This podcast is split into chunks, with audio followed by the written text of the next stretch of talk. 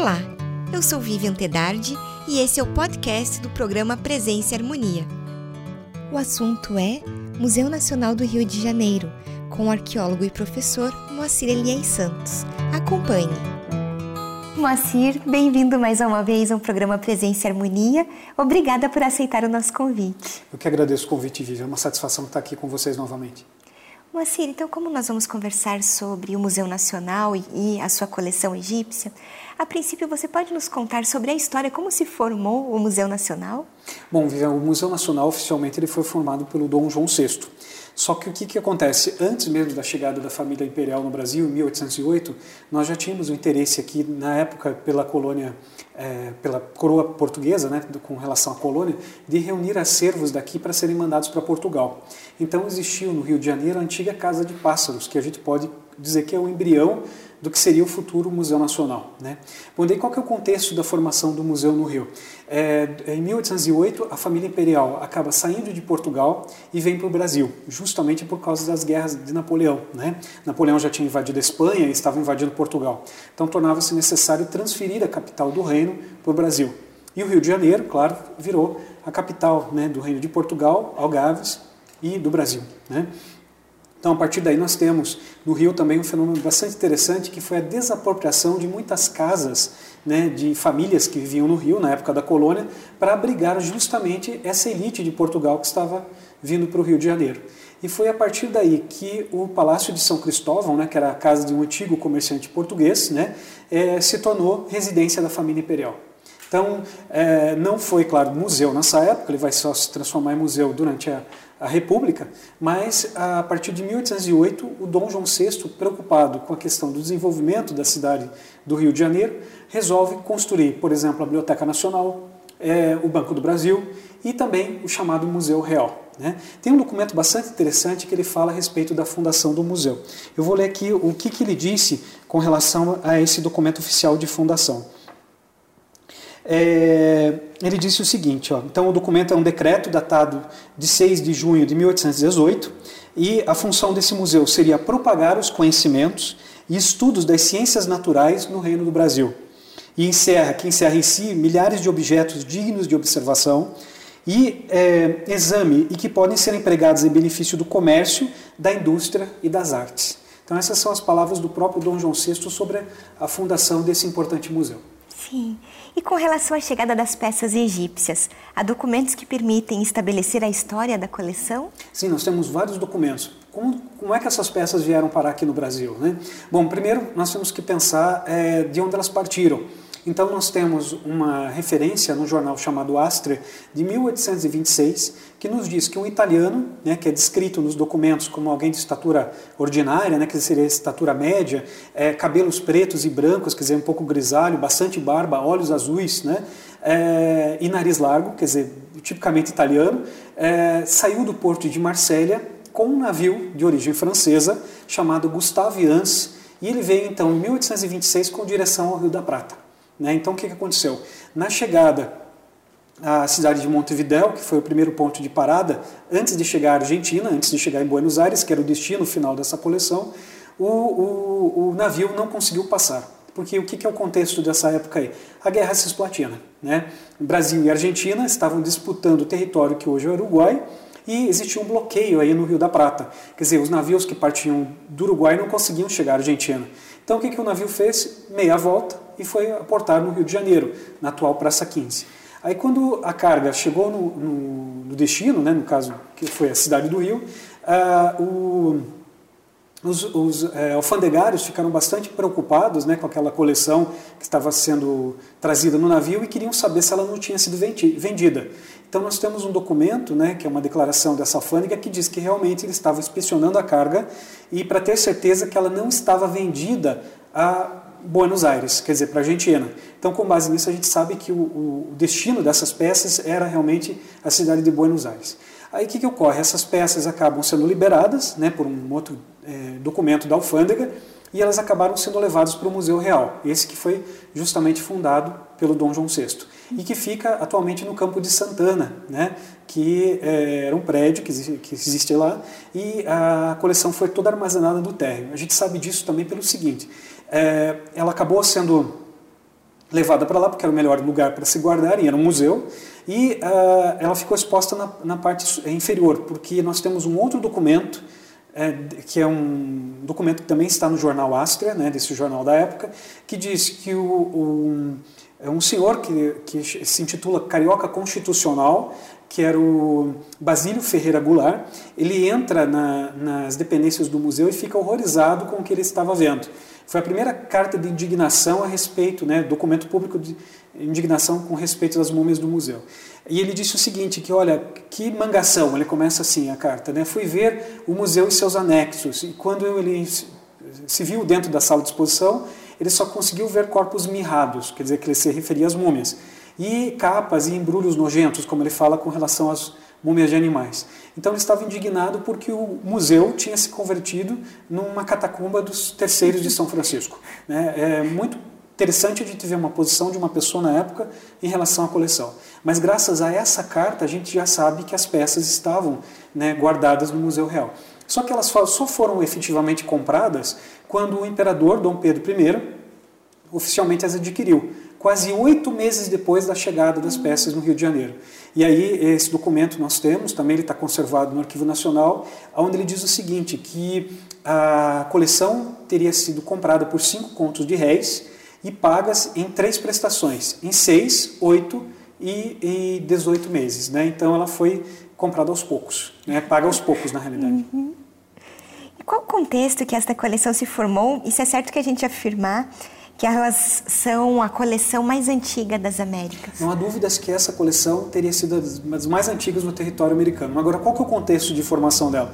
É bastante interessante também. Nesse mesmo jornal Astra que eu tinha mencionado, o é, Fiengo faz uma é, declaração para o jornalista contando é, sobre a coleção que ele estava trazendo, que estava expondo no Museu Real. E aí ele diz o seguinte, que muitas das peças foram adquiridas no Palácio de, de Karnak e no Vale de Biban al-Muluk. Né? É, o Palácio de Karnak a gente sabe que é o Templo de Karnak do Egito. E o Biban al-Muluk é o Vale dos Reis. E as peças tinham sido reunidas então pelo senhor Belgoli. Belgoli, sem dúvida, é uma corruptela de Belzoni. Então, Giovanni Battista Belzoni, um dos maiores exploradores do período inicial da arqueologia do, do, do Egito, né, é, foi responsável por reunir parte das peças que a gente tinha no museu.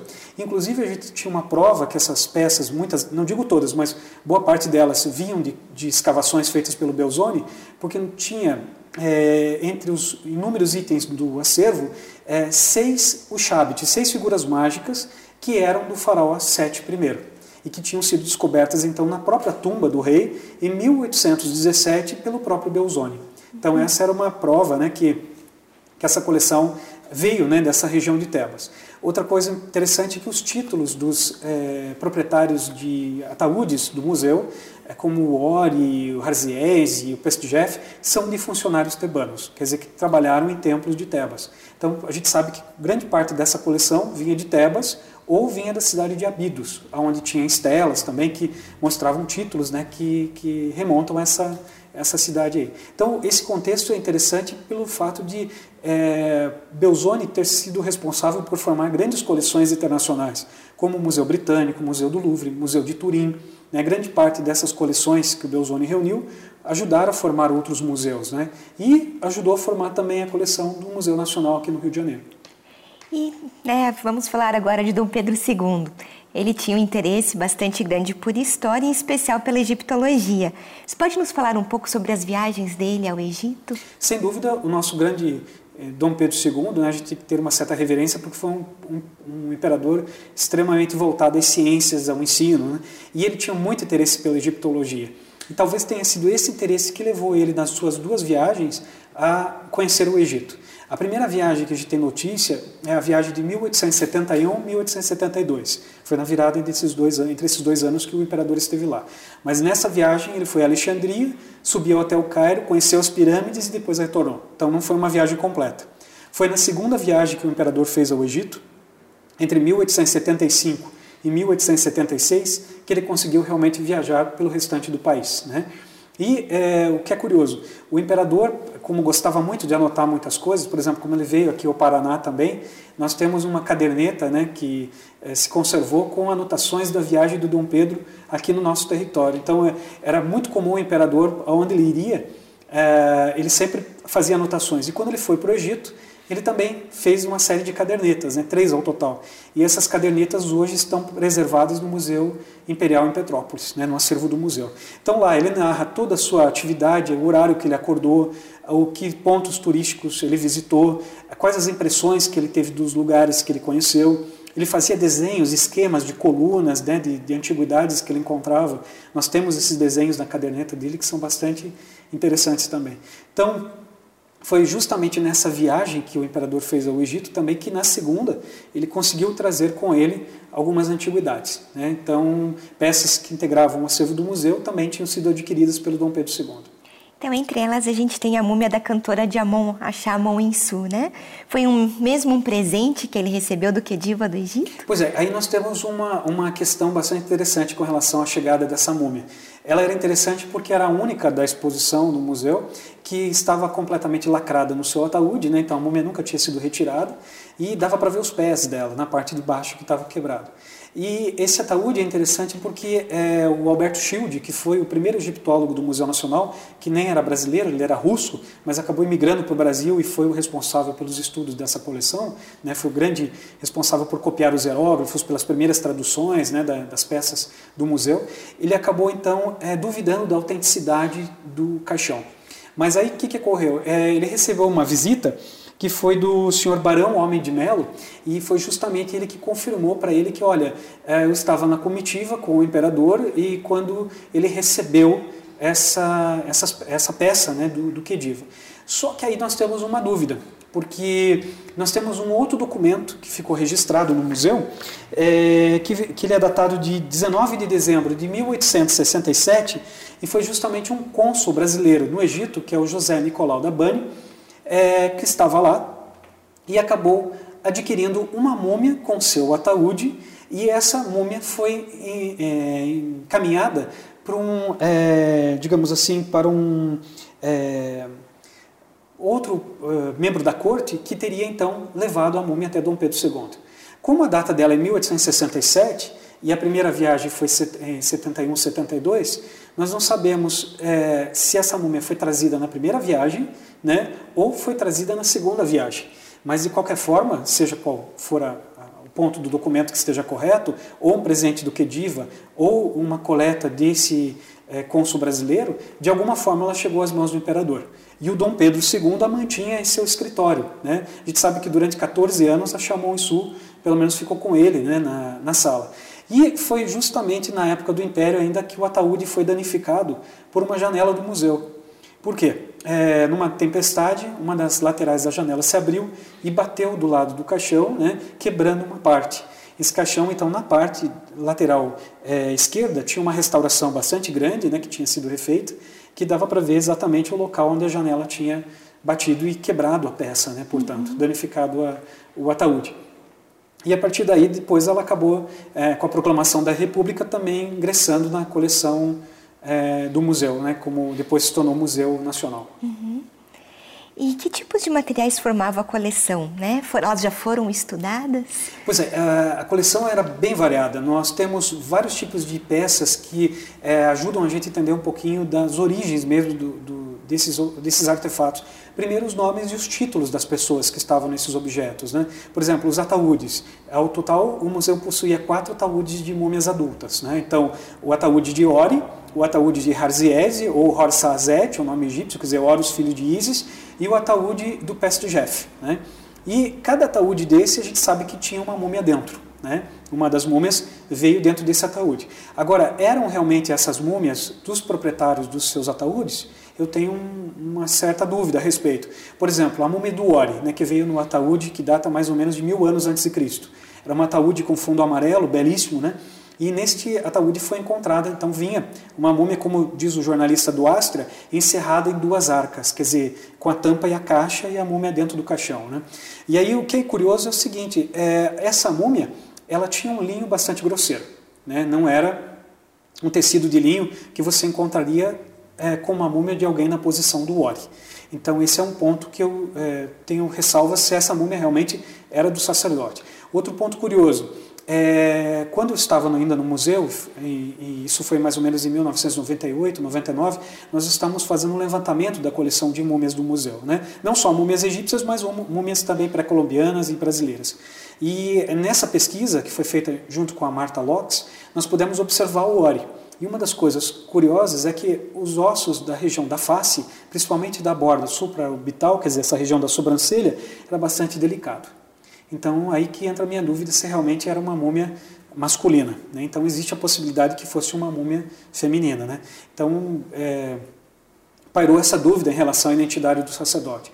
A outra múmia que veio no ataúde do Peste Jeff, claramente não pertencia ao caixão.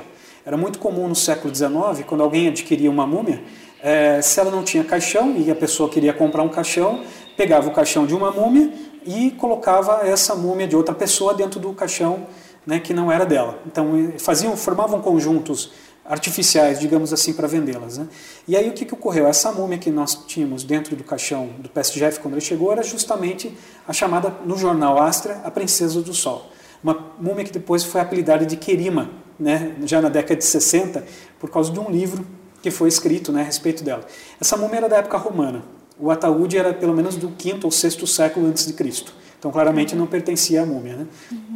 Era uma múmia muito rara, né? É justamente porque só tem outras preservadas em museus europeus. E aí temos também a, a, a outra múmia do Harziese, é o Horsazet. Essa múmia com certeza era do, do, do ataúde correto, porque é, a forma com que ela estava enfaixada, né, o, o, sudário, a rede de contas que existia em cima do, do corpo, como é descrito no jornal, e um escaravelho com asas que também descansava sobre o peito. Então o jornal é bastante claro para mencionar esses detalhes sobre essa múmia. Então essas eram as múmias adultas que nós tínhamos da coleção. E ainda é, a Chamon Su, que veio com Dom Pedro, e ainda duas múmias de criança. Uma menina com cerca de 11 para 12 anos e uma múmia bem pequena de um menino. Né? É, provavelmente um menino, né? mas é, com cerca de um ano de idade. Né? Então, elas mostram para a gente um pouquinho dessas peças né, de termos de materiais mumificados. Além disso, existiam na coleção cinco cabeças, três pés, cinco dedos de mão, além das múmias de gato, né, são pelo menos três, é, uma múmia de ibis em um ataúde, aí temos 11 filhotes de crocodilos mumificados. E ainda restos de uma múmia de peixe dentro de um ataúde de uma múmia de ibis feito de calcário. Então você veja como a coleção era bem uhum. vasta. Além disso, os vasos canópicos, né, os órgãos é, quando eram mumificados e retirados do corpo, eram enterrados dentro desses vasos. E sem falar na riqueza de estelas funerárias. Né? Ao todo, 51, né? todas elas descritas no jornal Astra, né? que foram trazidas, com inscrições, com títulos de proprietários, alguns títulos muito raros. Né? Uma raríssima que, era, que tinha hinos é, dedicados a Osíris. Né? Então, é, sem falar nos Ushabites também é, peças de cartonagem, fragmentos de sarcófago e outras peças menores de bronze, que eram peças votivas, também foram trazidas na coleção do Fengo ou foram incorporadas em outras doações posteriores. Né? E ainda, dentro dessa coleção, uma estatueta de madeira belíssima que nós dávamos o nome de Dama Takushite, pela semelhança que tinha com uma peça lá do Museu de Atenas. Né? Grande parte dessas peças, foram, como eu falei, foram estudadas na época do, kit, do Shield, né? E depois, na década de 80, o professor Kennedy Kitchen, da Inglaterra, acabou vindo para o Brasil e, fe e, fez um catálogo dessa coleção junto com a professora Maria Beltrão.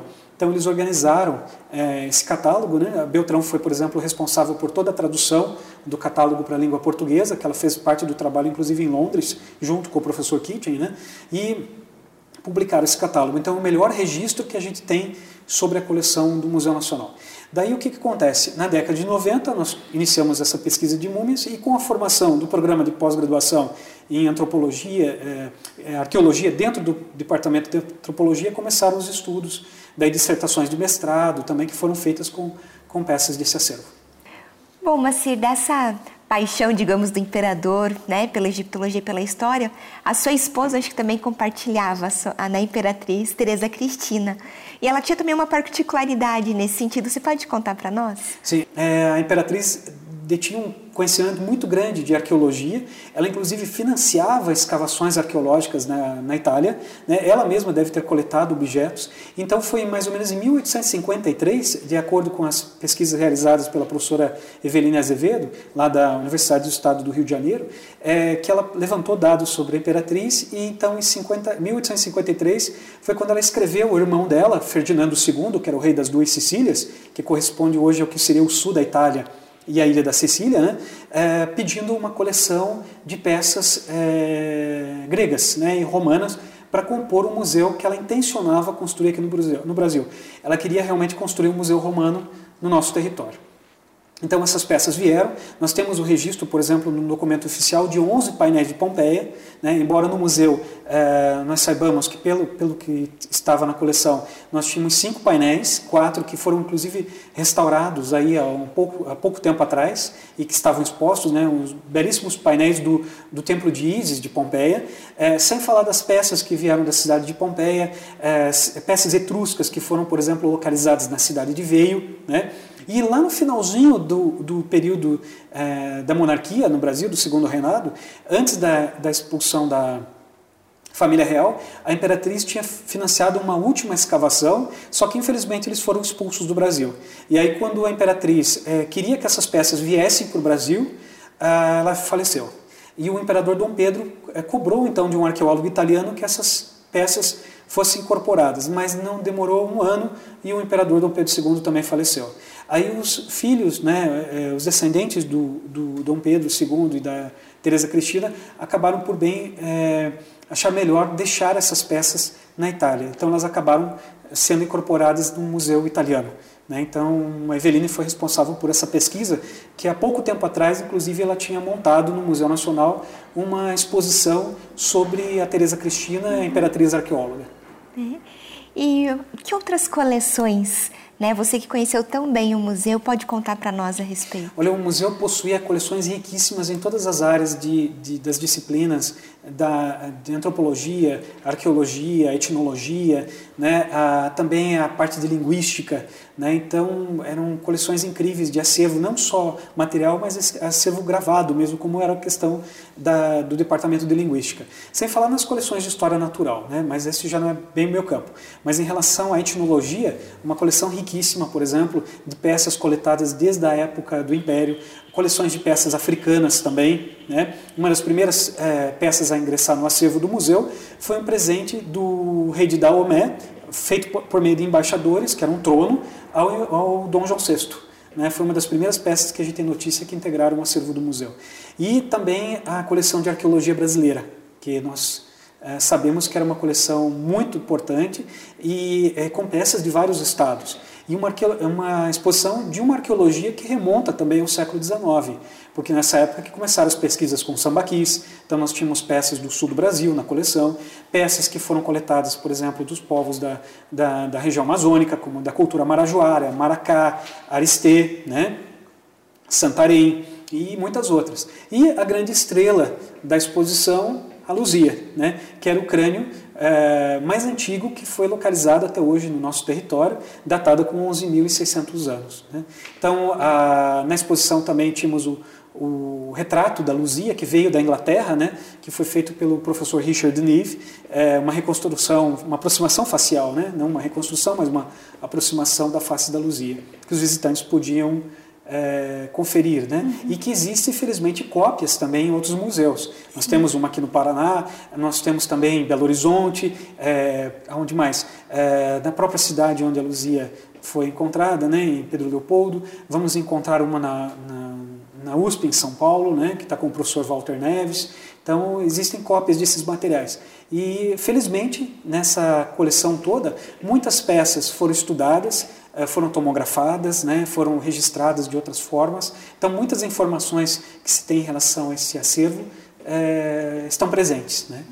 Nós falamos de múmias egípcias que você comentou, mas havia outros é, corpos mumificados, não sei se essa é a maneira correta, de outros povos também, né? Inclusive sim. brasileiros. Sim, sim, a coleção é bastante interessante pelo, pela, pela incorporação que se teve desde o século XIX de corpos mumificados de outras origens, né? Por exemplo, é, povos que vieram, é, múmias que vieram da região do Atacama, Né? Nós tínhamos uma múmia da coleção que veio de Chilchil e que foi doada pelo governo chileno. Inclusive, é, tem uma cópia de um documento que fala que a múmia foi doada junto com pássaros taxidermizados, que veio numa caixa para o museu no Rio de Janeiro. Uma múmia de origem aimara, uma múmia, portanto, da região do, da bacia do Titicaca, né, da população aimara, que é, é, o sujeito, quando foi inumado, foi tecido um, um, uma espécie de cesto em volta do corpo. Dava para ver o rosto com deformação, com o crânio, né, com deformação craniana e os pés ainda da múmia mostra, né? Sem falar nas múmias brasileiras, né, que pouca gente sabe, mas existem múmias no Brasil também, né, de dois tipos: múmias naturais, como as que estavam na caverna da Babilônia e que remontam ao tempo do Império, que foram doadas ao, ao imperador Dom Pedro II, que foram incorporadas também no acervo do museu, e é, que eram corpos de indígenas de cerca de 600 anos atrás que foram preservados graças às condições climáticas dessa caverna. Então, era uma múmia de uma mulher com cerca de 23 anos a 25 anos e é, duas múmias de criança, né, que estavam dentro de é, fardos né, pequenos, né, conservados. E é, sem falar nas cabeças mundurucus, né, que é, eram muito comuns do século XIX, quando esses índios que nós temos eles é, na região entre os rios Madeira e Tapajós, né, os mundurucus é, formam uma das nações indígenas brasileiras nos dias atuais, mas que no, no século XIX eles empreendiam muitas guerras é, com relação aos seus povos vizinhos e capturavam os inimigos é, depois de mortos, né, eles tinham a cabeça transformada num troféu. E era um método de mumificação que eles desenvolveram é, na região amazônica, então para conservar a cabeça como uma espécie de troféu. Né? Então, é, existia no acervo também algumas cabeças desse tipo. Né? Agradeço muito sua participação conosco hoje, Macir, e espero voltarmos a conversar em outros momentos. Eu que agradeço novamente o convite e espero que as pessoas aproveitem e conheçam os, seus, os museus de suas cidades, né? porque é um patrimônio riquíssimo que a gente tem no Brasil e merece ser visitado. Obrigada. Concluímos assim mais uma edição do programa Presença e Harmonia. Para acompanhar os nossos programas em vídeo e áudio, visite o portal da MORC no endereço www.amorc.org.br. Em nome da MORC GLP e de toda a nossa equipe de produção, queremos agradecer o prestígio de sua audiência. Paz profunda!